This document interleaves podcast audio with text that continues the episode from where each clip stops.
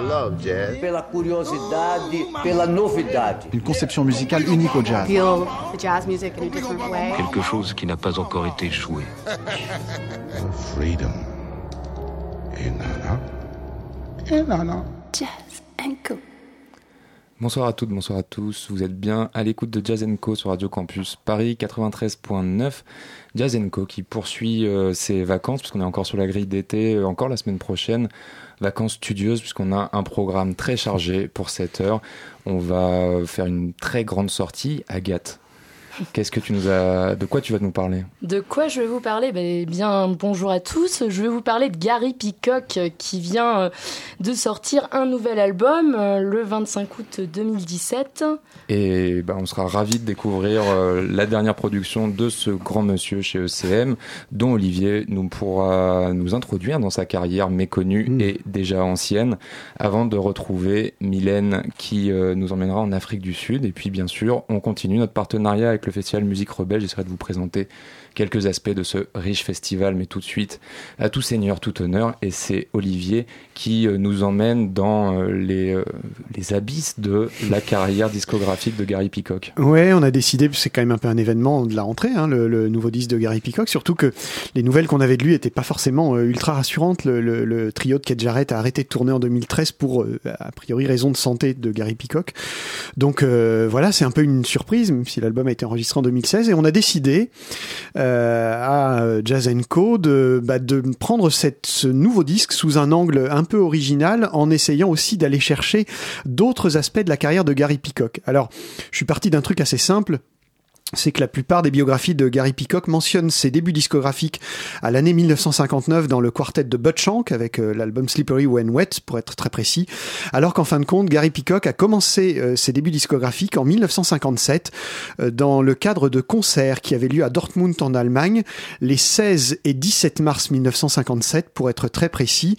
Le concert du 16 mars était sous la direction du saxophoniste autrichien Hans Koller et le concert du 17 mars sous la direction de Max Bruel, un saxophoniste danois qui était également euh, architecte d'ailleurs.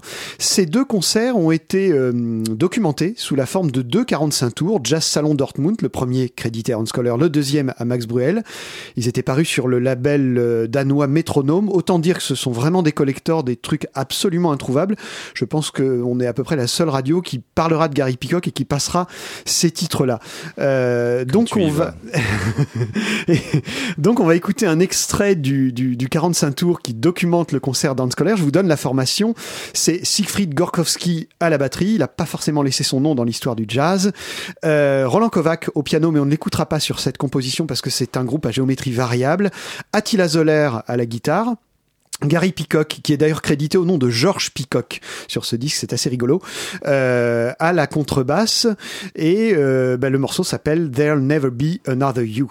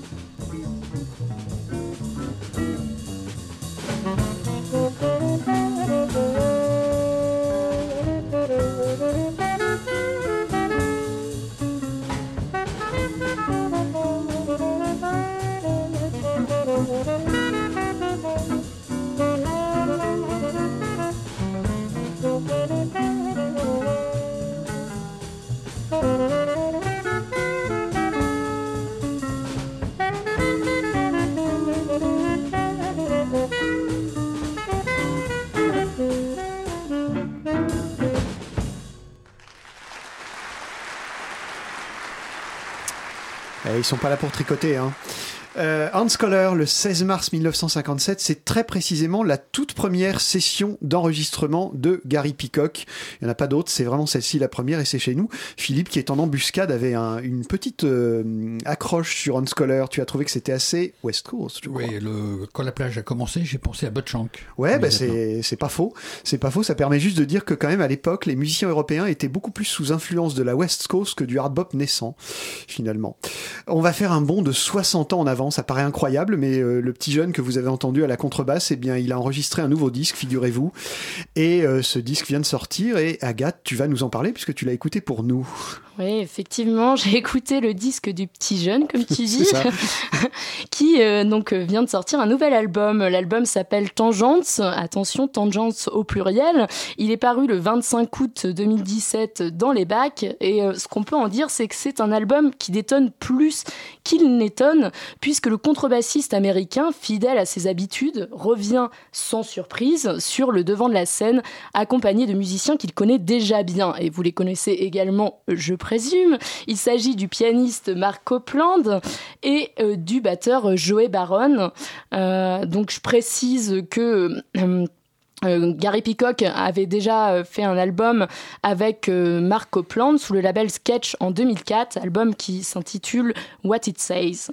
Euh, oui, effectivement, un trio donc qui n'étonne pas puisqu'on sait l'amour que Gary Peacock porte à cette formation depuis ses débuts, aux côtés de Paul Bley, Bill Evans ou Kate Jarrett, hein, et j'en passe. Hein, Kate Jarrett notamment, avec qui il a écumé les scènes dans les années euh, 2000, participant, j'imagine, à sa consécration toujours chez ECM.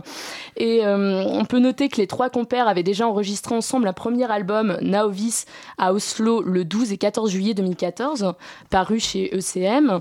Et euh, l'on pourrait dire, sans trop mentir, que ce nouvel album Tangente s'offre comme un nouveau volet, toujours dans la droite lignée de l'héritage ECM et de ses, paysages nordiques, froids, un petit peu minimalistes, euh, puisque, donc, euh, je le répète, les deux albums sont produits par ECM, qui semble avoir fidélisé le contrebassiste. Euh, Peut-être, que sais-je, pour la qualité de sa production, qu'on écoute tout de suite avec un premier morceau intitulé Tempei Tempo.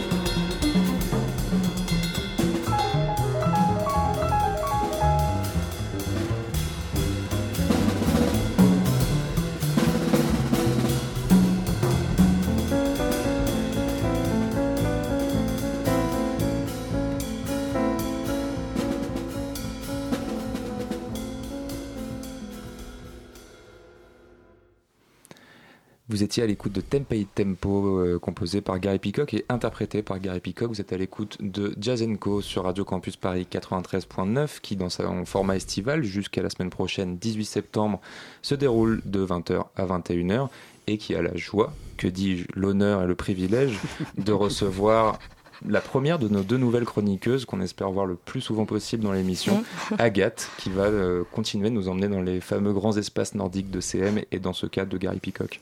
merci Pierre, mais je crois que t'en fais un peu trop là. dans tous les cas, revenons à nos moutons et je crois que ce qu'il faut noter, euh, en tout cas vous l'avez peut-être perçu à l'écoute de Tempei Tempo, euh, c'est la place prépondérante accordée à la contrebasse dans ce morceau, avec ce rythme vraiment vif, sec, enlevé, qu'on connaît peut-être pas dans le, dans, le jeu de Gary Peacock, et surtout cette esthétique de l'épure qui n'exclut pas l'expressivité.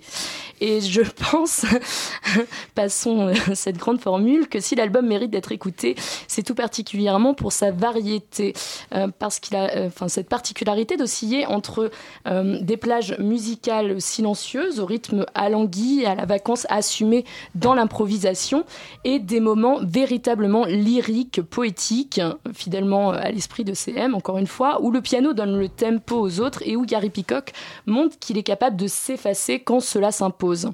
Et je pense que ce qui ressort de tout ceci, c'est un dialogue juste entre trois musiciens attentifs aux autres, mais qui peut peut-être lasser, n'est-ce pas Olivier? Euh... Pas du tout, c'est pas un mouton, en plus c'est un pan, t'as dit que un mouton. ah oui.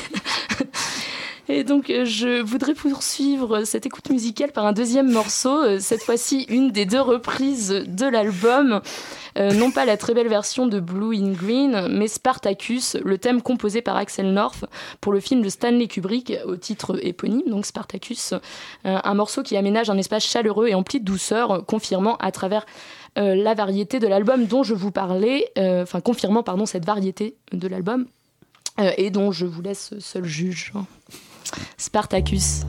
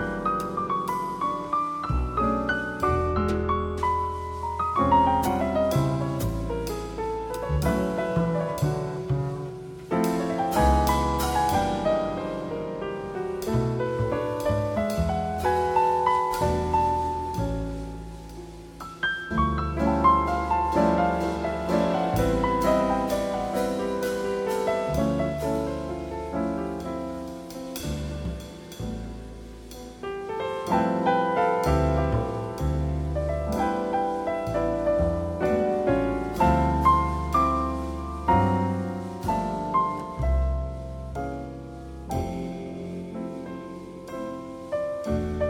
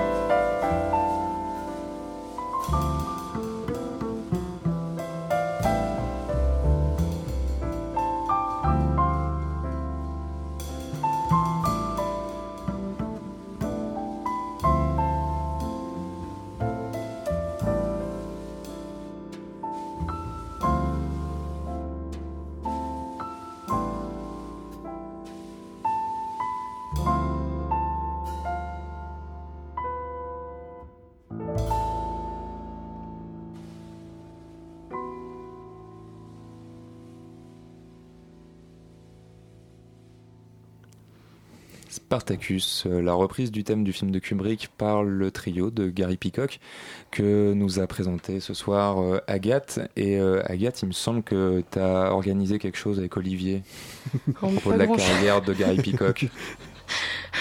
Euh, je sais pas ce que j'ai organisé avec lui. On va- bah, on Je va vais con- le laisser parler toujours. Bah, on va, on va, on va continuer, oui, puisque euh, on a décidé que ta chronique serait euh, mise dans une sorte d'écrin. Alors, au départ, on a commencé par euh, la, la toute première session d'enregistrement de Peacock, et puis on a décidé en fait de vous donner encore un- un- une approche de la carrière de Gary Peacock sous un angle un peu inédit. Peut-être un peu méconnu, Peacock a vécu au, Japon dans les années 70 pendant à peu près 3 ou 4 ans. Il a enregistré deux très beaux albums là-bas d'ailleurs avec euh, Masabumi Kikuchi. Et puis euh, voilà, il a gardé une certaine affection pour le Japon. Il a joué également avec Masahiko Togashi, un batteur fantastique. Et euh, il figure sur l'album Silver World, je crois que c'est Silver World, de Ozan Yamamoto en 1975 avec Masabumi Kikuchi. Et en 1996, il a remis le couvert, si je puis dire, mais cette fois-ci uniquement en duo avec Ozan Yamamoto. C'est assez étonnant, on sait pas bien si c'est du jazz, c'est pas de la musique traditionnelle japonaise, c'est certain.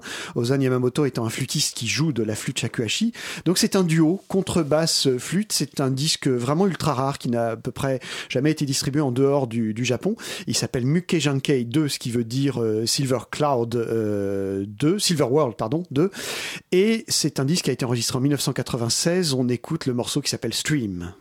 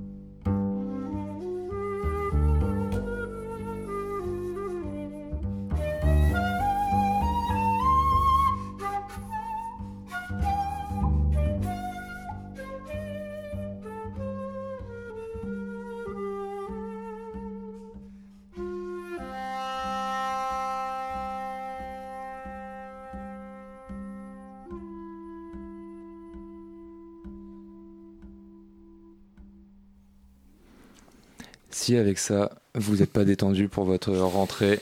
On ne sait plus quoi faire pour vous à Jazz Co. C'était Gary Peacock et son magnifique son de basse qu'on a pu entendre magnifiquement grâce à Olivier et la superbe flûte Shakuhachi d'Ozani Yamamoto, un grand maître du genre. Mais tout de suite, euh, j'ai à nouveau l'insigne honneur et le privilège, euh, que dis-je, euh, de recevoir une toute nouvelle chroniqueuse dans Jazz Co. Ce qui nous fait très plaisir, c'est Mylène qui nous emmène, qui nous fait voyager encore après le Japon, l'Afrique du Sud et le Cap avec Pat Machikiza.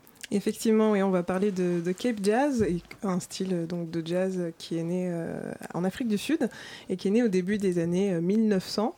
Euh, il faut savoir en fait que le Cape Jazz, il puise ses sources dans le blues et dans les chansons traditionnelles des en fait des créoles descendants d'esclaves qui venaient de Western Cape. Et c'est d'ailleurs pour ça qu'il y a souvent une comparaison qui est faite avec la naissance du jazz à la Nouvelle-Orléans, parce que c'est souvent similaire de ce point de vue-là. Euh, instrumentalement, le Cape Jazz, c'est souvent le piano qui domine et il est euh, accompagné de percussions et de cuivre. Alors le premier album de Cape Jazz est celui du groupe de The Jazz Epistles, si je je dis hmm. pas de bêtises, euh, qui est sorti en 1959 et dont faisait partie Abdullah Ibrahim, alias Dollar Brand. Et donc en plus d'être le premier album, en fait, le premier groupe de Cape Jazz, pardon, c'était aussi le premier groupe sud-africain noir qui a enregistré un album à cette période. Alors, euh, après 1959, c'est réellement en fait dans les années 70, avec notamment l'année 1974, pardon, que le Cape Jazz connaît ses heures de gloire, où euh, Abdullah Ibrahim enregistre son fameux euh, Mannenberg is Where It's Happening où il est accompagné notamment du, de Monty Weber à la batterie et de Basil Cody au saxo ténor. Alors il faut aussi euh, parler. Alors pourquoi en fait euh, il a choisi euh, le titre de Mannenberg Mannenberg en fait c'était une ville, un endroit, une banlieue plutôt où le gouvernement pro-apartheid a décidé de virer tout le monde, tout simplement. Et c'était principalement un lieu où euh, de nombreux musiciens et artistes étaient, euh, étaient, euh, étaient tout simplement installés. Donc pour Dollar Brand, il s'agissait en fait de faire un petit un hommage en fait à toute l'inspiration que Manengberg pouvait apporter aux artistes à cette période-là.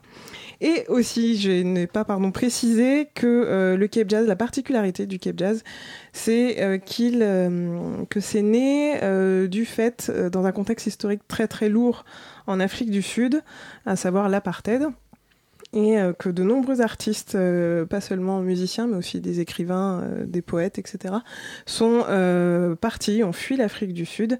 C'est ce qu'a fait Dollar Brand en 62 avec sa femme, Satima Béa.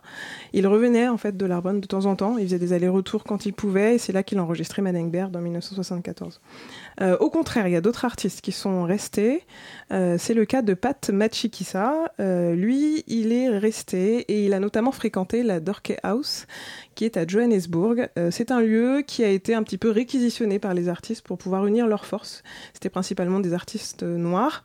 Et ce lieu, Dorke House, a permis à, Matt, à Pat pardon, de rencontrer, de rencontrer notamment Chris McGregor et euh, d'autres artistes qui euh, ont beaucoup inspiré notamment euh, sa carrière.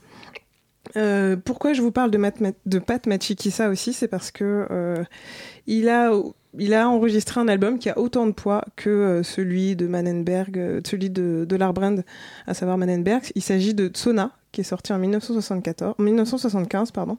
c'est un titre qu'il a enregistré avec Kipi Mot Ketsi au saxo euh, et qui a eu beaucoup d'impact sur la musique sud-africaine euh, autant que, que Manenberg. Alors je vous dis rapidement, avant de vous passer euh, le titre, l'extrait que j'ai choisi, je vous dis rapidement qui est Pat Machikisa. Il a commencé en fait le piano à l'âge de 7 ans. Il était baigné dans un cadre hum, très musical puisque son père et son oncle étaient musiciens. Il a commencé tout simplement très religieux aussi, donc il a commencé à jouer du piano à l'église. Et à 24 ans, donc il rencontre tous les artistes, euh, tous les artistes qui l'accompagneront d'ailleurs tout au long de sa carrière, euh, dont euh, McKay Davesh, je ne sais pas si je le prononce bien. il les a rencontrés à la Dorkey House. et il a choisi aussi donc de rester en Afrique du Sud. Et ce qui lui a permis en fait de rester, qui est assez ambigu par rapport au fait que de nombreux artistes sont, sont partis, c'est parce qu'en fait il a changé son identité Euh, il était, il se désignait donc en tant que colored, colored c'est-à-dire métis, et non pas en tant que noir. Et il faut savoir que cette période de l'apartheid, euh, lorsqu'on avait sur sa, enfin son identité était noire, du coup beaucoup de d'artistes, enfin de, de, personnes tout simplement de Sud-Africains étaient euh, étaient renvoyés euh, vers Queenstown, ce qui n'arrangeait pas du tout Pat Machikisa puisqu'il y avait une, plus euh, une source d'inspiration un peu plus grande, euh, un peu plus grande du côté du Cap. Alors le titre que j'ai choisi, c'est celui de c'est Sikisa qui est sorti sur un album en 76 sous le label The Sun, qui est le label de Dollar Brand. Il me semble. Ah, c'est le label de Rachid Wali, le producteur en fait. Voilà. Mais c'est le label sur lequel Dollar Brand a enregistré aussi. Voilà, exactement. Et puis de nombreux artistes mm. euh, de, de, Cape Jazz. Euh, donc on va écouter tout de suite euh, Sikisa.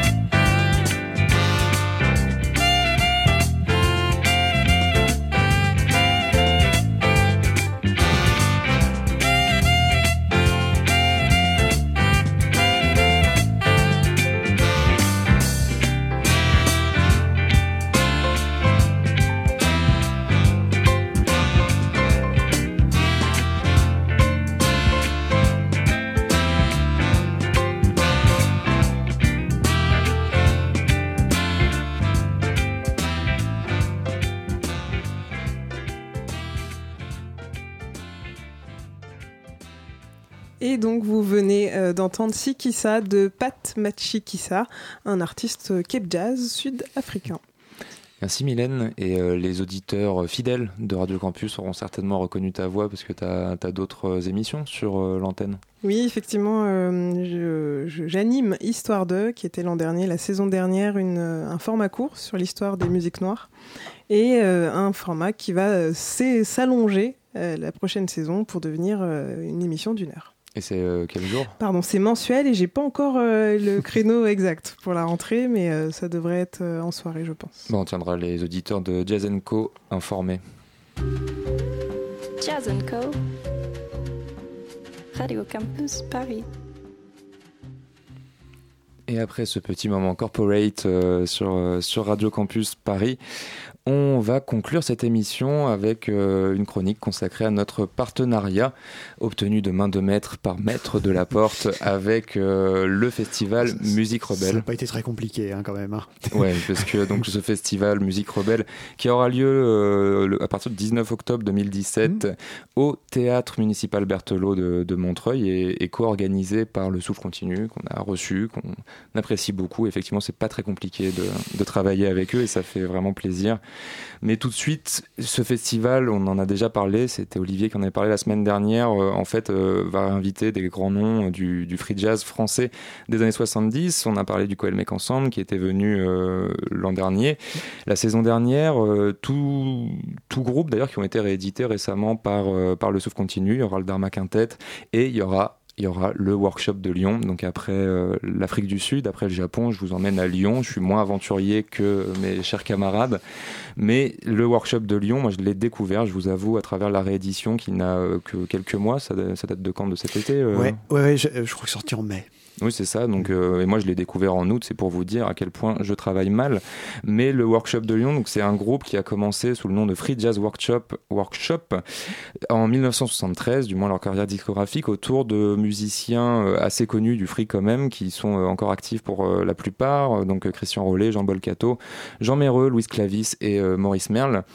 Euh, Louis Clavis étant le plus connu de la bande, mais euh, du coup, euh, les ailes lui ayant poussé, il a dû quitter ce workshop de Lyon, qui, comme son nom l'indique, était actif dans les, alentours de Lyon. Moi, j'ai eu un grand plaisir en fait à, découvrir ça et à découvrir cette musique. J'avais un peu suivi ce que faisait le, collectif qui est qui encadre l'activité du workshop de Lyon depuis maintenant 40 ans, qui est l'ARFI, l'association à la recherche des folklores imaginaires, encore active et très active à Lyon.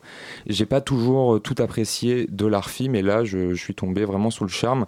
Il y a 6 euh, euh, CD euh, sur, cette réédition, sur ce coffret de réédition, qui brasse donc pratiquement toutes les années 70, on peut dire. Ouais, même les années 80, ça va jusque, je crois que ça va 82, 91, et il y a, y, a, y a deux inédits qui doivent dater de 2013 ou quelque chose comme ça, je crois.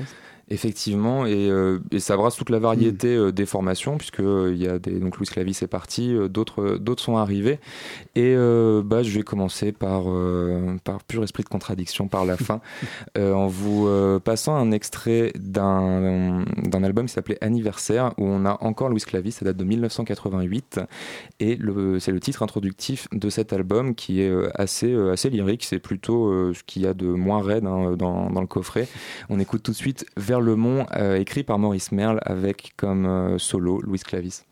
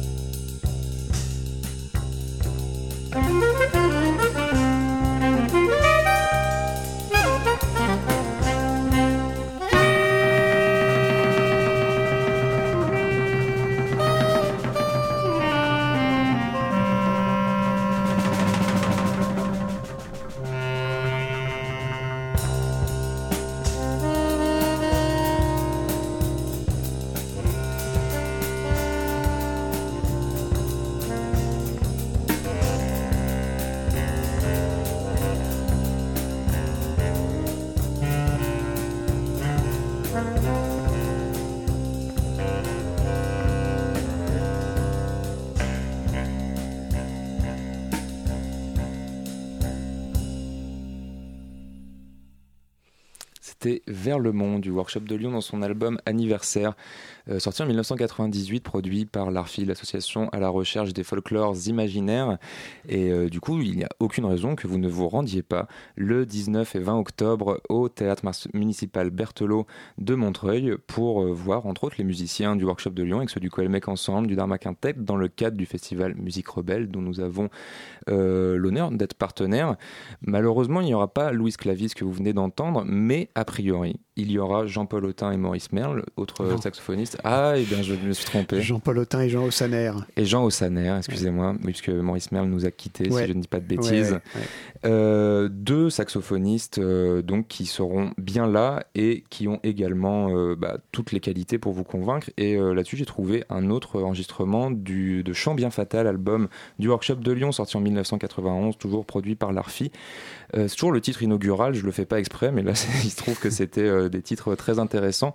C'est Sophisticato, où euh, moi, je ne sais pas ce que vous en penserez, on ne pourra même pas en parler puisque l'émission touche à sa fin, mais je trouve qu'il y a vraiment du, du Garbarek dans le son euh, du, du, saxo qu'on peut entendre là. On va se quitter là-dessus, euh, on remercie... Il va pas, ça va le rappeler le CM, Non, je crois qu'il aime bien le Garbarek des débuts. Ah, complètement, j'adore. Ouais, bien sûr un débat euh, à venir sur Jazz. Donc euh, on, se quitte là-dessus sur Sophisticato du workshop de Lyon. On remercie Robin Ferrari pour avoir euh, réalisé encore une fois cette émission de Jazz. Et on se retrouve la semaine prochaine pour notre dernière émission de la grille d'été, lundi 18 septembre à 8h. Au revoir.